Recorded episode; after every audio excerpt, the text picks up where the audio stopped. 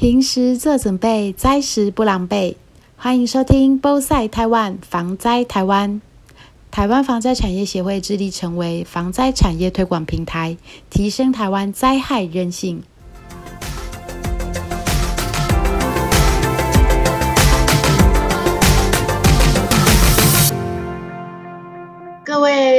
众，大家好，我是防灾产业协会的秘书长，我是邵薇。那今天呢，算是我们第一次尝试用 Podcast 跟大家联系。这一次的特别筹划呢，呃，相信大家会常常听到九二一台湾地震灾害历史上一个很重大的事件。九月也是呃内政部消防署定定为国家的防灾月。那我们今天呢，邀请。两位九二一当时在他们的人生中有很深刻的体验的两位，帮我跟大家打个招呼。嗨，大家好，我是小叶。诶，大家好，我是防灾产业协会专案经理，我是运纯。在当时啊，相信对两位刚好是在不同的人生阶段。运纯，我记得你那时候是是小学一年级刚开学的时候。那那大家可以试着去开始就进入他们的生命经验，去试着想一下。如果你小学一年级遇到一个非常非常大的地震，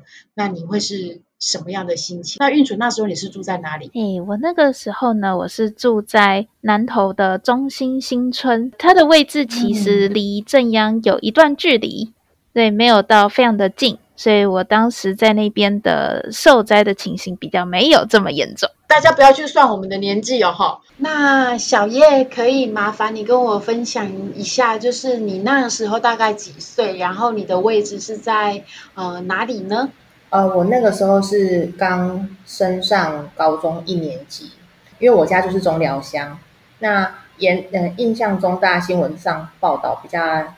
多的这种灾灾情发生是在南中寮，我们家是住在北中寮，其实南北就是隔一座山。那其实我们那边状况也是还蛮严重的。那我那时候人在台北，呃，大概是大二要升大三的时候，接近暑假嘛，九月。因为大学生大家都知道比较糜烂一点，那时候跟我的一群朋友们正打完麻将。可以讲一下哈，那打完麻将的时候，哎，大家都还就是准备睡觉的时候，突然就来了一个很大的地震，而且那一次我印象很深刻，是还听到轰隆轰隆轰隆的地鸣声。那因为念地址啊，你平常在接触这些专业知识啊，你没有想到你会真的听到地名。虽然我们的在生在台湾。就是呃，地震是耳熟能详，而且常常在每天震一下震一下。但遇到那么大的地震的时候，其实是会有点有点怀疑。那我不晓得小叶那时候你第一个感觉是什么？我那个时候哦，跟跟少尉一样，因为我其实在睡觉，然后那个地名发生的时候是从地上慢慢出来。我我从小到大其实经历过有几次比较大的地震，但是我没有真正的听到这么清楚的地名。那那个跟那个那个课本上面说的地名是真的一模一样的地名，只是我那时候也不确定那到底是不是。但是它一直从这个地上、地下，就像一个怪兽一样这样子，慢慢的叫出来，那个声音慢慢慢越来越清楚的时候，我脑袋里面就是闪过去，就这个就是地名。那那个时候我是在床上。那一开始九二一的时候是上下摇动在就是左右，所以我本来是在床上睡觉的时候，我是被弹起来坐在位置上，然后我想说这个应该是梦，所以我又拿回去睡。然后后来又来了第二次，对我就又坐下来之后，我觉得哦妈，这个应该不是不是做梦，这个就是地震。我那时候就是抓我的被子，然后安全感嘛，抓一支笔跟我的眼镜，然后准备要跑的时候，我妈就冲进我的房间。他就跟我说：“怡华，咱归来了，阿弥陀佛，咱做修在拍代机啊。”然后我就说：“妈，咱是做上面拍代机。”他说：“咱咱做修在拍代机。”我就说：“妈，我跟你讲，我老师公贼爱造，我们要跑，这个就是地震，我们要跑。”所以我们就瞬间，我就抓着我妈就跑出去。那跑出去之后，就开始看到，哎，南头酒厂大爆炸，所以天空有一半是红色的。然后我们那个村子的最后面也有几间房子正在失火。然后天空有一半都是蓝色的，那因为我对这种颜色非常的印象深刻，那个瞬间我还有欣赏一下这个夜景，觉得哇，这个景色实在太太令人印象深刻了，觉得很漂亮这样，但是觉得不对不对，现在要跑，所以我就又沿路开始跑。那开始跑的时候就看到我们那个呃，因为我们那个电线都还没有地下化，所以就开始有电线杆会互相拉扯，电线就开始冒火花，然后开始扯断这样，然后地上就是有很多的那个小狗狗在吹高雷，就是在叫这样。那也有我有看到有人就是立刻骑摩托车要骑，但是其实根本骑不动，因为地还在大大小小的余震一直来，所以其实他一起就摔，一起就摔。那我们的我们是根本没办法站好，所以我们是用爬的，爬的，然后爬去一个地方先躲起来。可是那个时候就是完全跟家人就是四散，你也不知道你的家人到底到哪里去。所以经历过那件事情，我就觉得，呃，那个避难的。地点要集合这件事非常的重要，因为其实平常都没有跟家人讨论我们要在哪边做集合，所以其实就是到那那个状态，其实就是颠沛流离啊，大家全部都都不知道跑到各个各个地方去了。这样，根据你的描述，你那时候是住在几楼？你们家是洋房吗？独独栋的吗？还是我们家是独栋三楼？那我我我跟我妈是睡二楼，那我们是从二楼跑下来。玻璃有有有震碎吗？就是还是那时候我没有注意到。我们那时候真的没有注意到，因为也不会有人就是穿着鞋子睡觉啊，所以那时候都打打赤脚跑出来。可是我们跑出来的那个路径都没有什么玻璃，倒是还好。但是但是就是我们回我们出来的时候，在集合的时候发现我们的外公外婆，因为我们那时候跟外公外婆一起住，外公外婆怎么都没有出来，所以我的舅妈她就非常的英勇，她就说她要去找。然后她就她也忘记要穿鞋子，她就还是门拖鞋还拖拖在门口，她就是惯性没有没有反应过来，她就踩着进去，结果那个酒柜啊玻璃全部都碎掉碎地啊，她的脚都扎伤，但是她都是把我阿公阿妈先先请请出来之后，他才发现他的脚都是碎玻璃。哇，那那我可以再问吗？就是呃，因为你刚才提到避难地点集合这件事情，就是。嗯，那个当下你应该是会觉得说，第一不知道是他们不知道要到哪里集合，第二是不根本就不知是死是活，因为地震很大，然后开始有火灾，然后再加上像阿公阿妈，你也不知道他是睡睡得太熟没有醒，还是说他们害怕到无法动弹。那阿公阿妈后来是无法动弹还是怎么样？那个时候呢，真的那时候因为我阿妈很紧张，她腿软，她跳到阿公的身上。但是阿妈太重，阿公跑不动，所以他们两个就是处在一个互相抱抱的状况之下，还是没有办法跑出去。然后因为吓到腿都软了，这样，所以我我的舅妈想说，哦，不行，赶快把他们两个带出去，他们两个才才出来。就是如如果平常没有给自己心里打一个预防针，说会可能发生遇到这么大的灾害。那可能在真的遇到的时候，就是腿软，你大脑告诉自己要逃，但是你的脚不听使唤，或者是根本就丧失求生求生意志，有可能是这样。那我接着想要问一下，就是还是国小一年级的那个运存，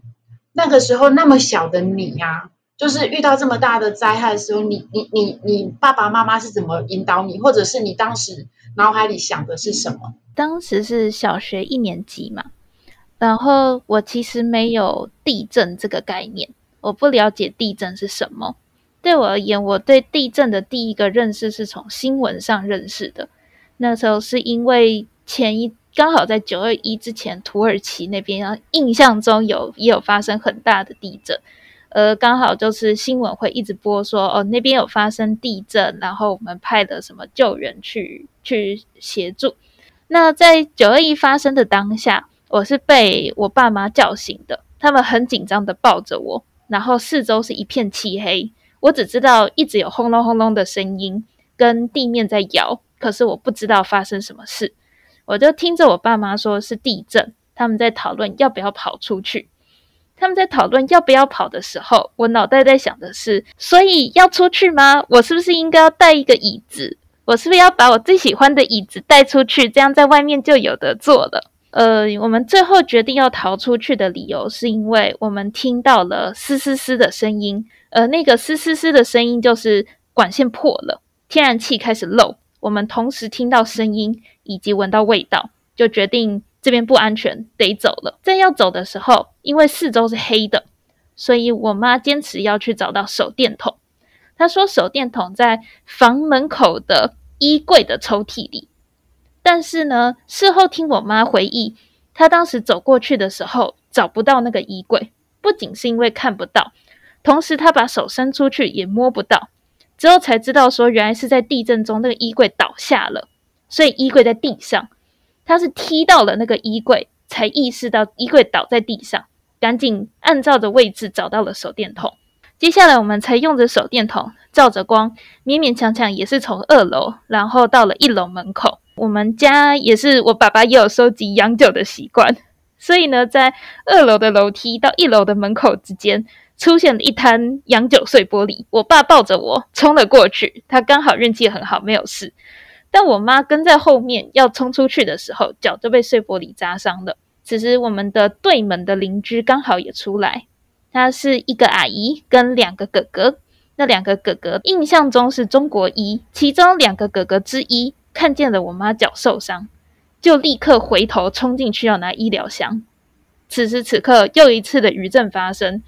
我们当时都很担心，说哥哥没有办法顺利的出来。那运气很好，因为呃，我所住的地方中心新村离小叶所住的地方中寮乡大概有十到二十公里的距离，所以我们那边的受灾情形其实没有这么严重，只是房子真的摇晃的非常大力。那等余震过后，哥哥出来了，我们大家就一边往外逃，一边就是看得到人啊、邻居啊什么的，就一拉一的尽快往外逃。那小叶刚刚有提到，在中寮那边一出来就看到的南头酒厂的爆炸，在中心新村这边也看得到。我们这边也是看到一半的天是橘色的，大家都没有办法清楚的确认到底发生了什么灾害。对，这是我对当下的大家很惊恐的讨论的记忆。这样，在日本有一些在整理，就是呃灾害记忆这一块啊。我自己读过，有一部分的人真的就像刚刚运存还有小叶提到的，第一时间可能知道它是地震，或者是像刚刚运存，有时候你甚至会自我怀疑，想说那个是太阳吗？那个火光是太阳会这么亮吗？或者甚至在日本他会做法是，他们会以为那是炸弹爆炸，或者是比较荒诞不羁，他认为是会不会是外星人？甚至他不会把它连接到，哎，这是地震，而是认为它可能是有一个难以想象、莫名的攻击这样子。所以大家要试着去把自己带入一个想象，就是真的地震很大很大地震来的时候，你可能就是理智上会有很多的资讯一下子进来，然后你可能知道它是地震，或者是认为它可能是其他恐怖攻击，但你的身体没办法做动。你可能就是会僵在那边，那可能这时候，呃，像运存这样的小孩，就是我们称为脆弱受灾人口，也有可能是像刚刚小叶提到的阿公阿妈这些老人家，或者甚至是生长者，他们可能就需要我们的协助。当然，前提是你要能够自保，然后再去有余力的时候，再协助其他人做避难的动作。刚刚也有提到洋酒牌碎玻璃。这个这件事情啊，在北部的时候，我也有听过相关的，就是他那个那个事主，他比较幸运，就是他是他的呃珍藏全部扑倒在地，所以当时朋友去拜访他的时候，比较好玩一点，就是他拿着吸管正在吸那些可惜铺在地上的酒，对他觉得很可惜。但是今天如果你真的是在现场的受灾户，可能就不是这么这么好玩，可以这样拿来当做茶余饭后开玩笑了，而是。你的脚就会受伤。我曾经听过围观大楼的呃受灾户，他说，因为那时候是清晨快天亮，他跟太太在等儿子呃回家，因为快过年了嘛。那当时他他也没有想到是地震，人的生存本能就是他要活下来，所以他就开始。从床上被摇下来，房屋倒了，他那时候也都不知道倒了，他就开始看到有路就爬爬爬爬，一直往外，他就爬到看到一个前面有一个看起来蒙蒙亮的那个通道，那然后有很多的铁丝像蜘蛛网这样子在那边缠绕，那他想尽办法拉着太太这样爬出来的时候，他就看到对面有一个人邻居吧，跟他招手，然后用很大的声音跟他说：“哎，你大楼得起。”然后他想说。个什么意思？然后他才开始用倒推的去想说，哎，我我我我我刚刚是地震吗？然后这时候他的嗅觉才回来，他感觉到空气中有很浓很浓的瓦斯味，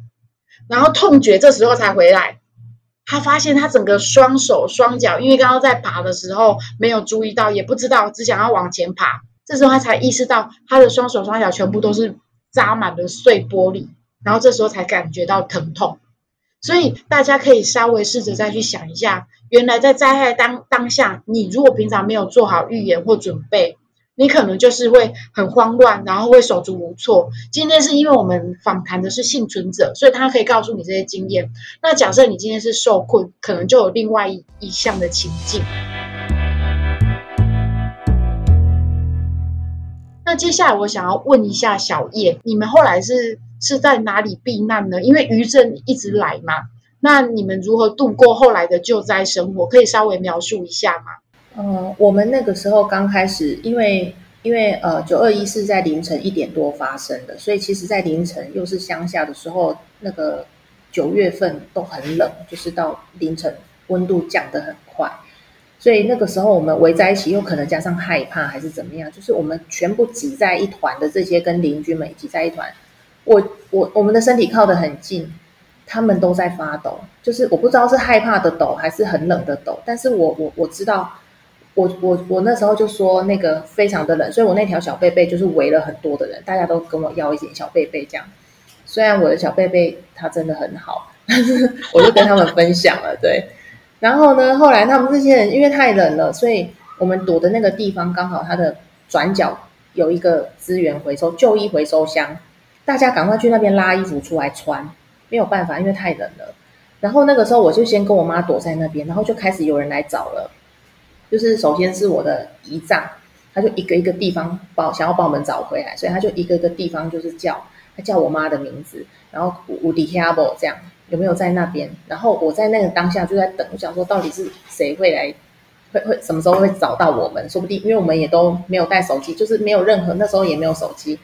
就是在那边等待。然后在等待的时候，就像稍微刚才提到，就是。那个灾难过后，那个味道就来了。就是在多年之后，有一个厨师的朋友，他问我说：“九二一，你闻到什么味道？”我就很直接跟他说：“我就是闻到尿骚味，因为那个屁滚尿流，吓到了。就是老人家真的是这样。但是呢，没有办法，你还是得在那边躲。然后后来呢，就开始叫到，就是我一丈有找到我们，我们是躲在呢我爷爷放农具的一个小仓库。那那个小仓库是铁皮屋搭的。”那个铁皮屋只是它的声音在吓人了，就是它地震在摇的时候是上面会晃，可是其实它是不会倒下来。相对那个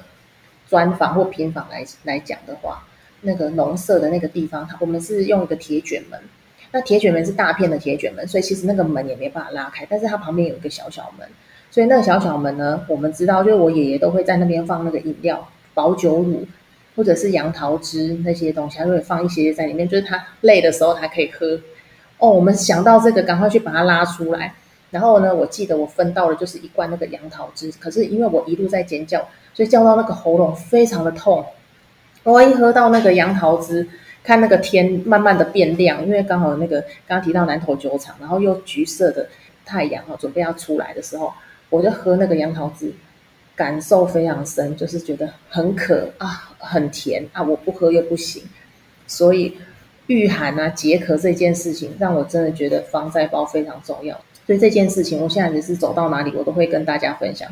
那我比较常遇到的，大家都问我说：“那防灾包到底里面要装什么？”很常遇到大家问我这个问题，我就赶快把协会的那个防灾包的那个小表格，给他们一些建议的指引给他们。我觉得他们拿到的时候，其实都有点像符咒一样，就是内心会会平安很多。这样，其实日常生活有准备，都会觉得非常好。对，就是你刚才提到的这个防灾包怎么准备？那我想要再深入问一点点，就是除了你你提到的御寒跟解渴这件事情，那你有注意到其他像其他人，呃，他有准备什么东西，呃，特别让你哎觉得这个东西我以前怎么没想过的吗？呃，因为因为我们家是在南投中寮，所以我们平常哈邻居啊，我们家也都会种一些那个菜跟蔬果。所以其实相对都市来讲的话，食物算是很好取得。可是那个时候刚发生地震的隔天，我就发现我的外公外婆都不见了。然后他们非常厉害，因为他们是那种战后婴儿潮生出来的，非常有那种对对日常生活的那种求生，没错。哦，他们很快就是开那个替卢啊掐铁牛车哦，就到山上去，然后回来的时候就载了一大桶的山泉水，因为他们知道这个水是非常重要，因为我们那时候也都是没有水、没有电，通讯设备完全断掉。然后我爷爷非常厉害，因为他就是农具都会需要发发电机，赶快从他的那个仓库里面拖出两大台发电机，然后发电机拖出来之后，他电视才有办法接上去。我们那个时候大概已经第三天了，我们才开始慢慢看到那个新闻有跑出那个死亡名单，一直跑，然后就抱在一起。那时候我们才慢慢知道这样。那我我们在这个过程等待的过程里面，其实就是。外界也有物资进来，但是一开始地震的时候，我记得就是那个村长，他要我们做一件事情，就是你要拿户口名簿来换物资。可是我们那时候的房子里面那些东西全部都已经就是在里面了，你你要去翻也都找不出来了。户口名簿这一件事情取得非常的困难，可是你必须要户口名簿，你才有办法换物资。所以那时候村村里长就有开一个，就是你是受灾户的证明，你只要有那个证明，因为村长也知道你就是在地人啊，所以他就会开那个证明，那个证明就会变成是你之后，比如说就学贷款要用的，或者是你们家要添购什么东西要去申请的的一个很重要的证明。所以，所以那个证件呢，平常我们也不会想要去把它印印一份，就是准备起来这样。但是其实从那件事情之后，我就觉得哦，这个好像也是一个非常重要。的一件事情，这样子。那那其实九二一那个时候还有发生一件事情，就是让我的印象非常深刻，就是我们那个村子，就像刚刚运存有有提到那个，呃，就是有闻到一个瓦斯的味道。那我们那个地方就是，呃，每次只要台风一来的时候，我们那个那个村子很容易停电，所以我们家家户户都会有，诶，这个蜡烛。对，蜡烛会先准备，手电筒也有，但是老老一辈的人会准备蜡烛这样。那因为我知道我们村子里面呢，就就有那个火火火灾发生。那我是后来之后我才听到说，哦，因为我们村子里面因为老老老人家，哎，就是怕这个小偷会会入侵房房子里面什么的，所以就是会装铁门铁窗。那铁门铁窗的结构啊，因为地震之后又又变形了。那门也都推不出去，那瓦斯可能又倒了。那他们的直觉就是要去找找蜡烛，要点蜡烛，因为灯也没有了，所以他们等会拆不多，他们就去找蜡烛，要来看看到底发生什么事。结果一拿那个打火机一点，整个火整个房子就烧起来。然后因为结构变形，所以他们也出不来，我们外面也进不去，所以我们全部人都是只是站在外面一直看他们，就是这样，整个就是烧在里面，就是这样。因为也没有办法进去救，那时候的状况就是这样，非常的无力。所以其实真的要自助才能助人啊，就是你的日常生活一定要准备好，不然的话，其实这些突发事件一那个来的话，其实就是一个很很大的考验。这样。对你，你这里也点到一个问题，其实呃，刚刚包括你讲到村里长，他他他一定要普查，要清测才能够把东西给你嘛。可是，在这件事情上面，呃，你讲的是乡村间大家互相熟识，我认识你啊，然后看过照面也知道是谁的孩子或孙子。可是，在都市里面就很困难，村里长可能不知道我这栋大楼里面有谁。那这时候，呃，管委也不一定住这里。如果我们能够在我们的避难包里面准备一个简单的人口的这个，会还有那个小的硬件，会会方便你去。呃，后面后续领物资，你准备一个银本后，方便你后面的这些承办程序，其实会相对简单。对，那另外也包括就是要呃知道，你刚才也在讲那个呃老人家然后受困屋里这件事情，其实呃当然很多很多家庭他会离乡，就是可能青壮人口离乡，然后留下老人家。那老人家他可能怕小偷，也也当初也没有想到铁窗却变成就是后来逃生困难。那这里啊，其实我们就是要回到孩子们，其实可以跟老人家，就是或者邻里间互相讨论。也许我们在深耕社区的时候，可以带着老人家去思考一件事情，就是回到我们灾害里面没有标准答案，就是你要去想这个情境如果发生了，那我会需要什么。但我就会在在呃以前在减灾清单里面会有一个十字敲一个那个把手。那时候我想说，这个东西是什么时候用到？又很重，放在包包里不是很重吗？但其实它就会很很很能够让你很轻轻比较轻易的可以撬开铁窗，也许搬离一些比较重的物资。那你徒手就相对比较困难。所以到底什么东西是你需要的？那什么会最迫切？也许要针对你。当时你的家庭的居住环境，然后你的力气够不够，或者是周围的邻里，也许可以把这种东西是配置在邻里办公室啊，就是这些东西都是可以讨论的。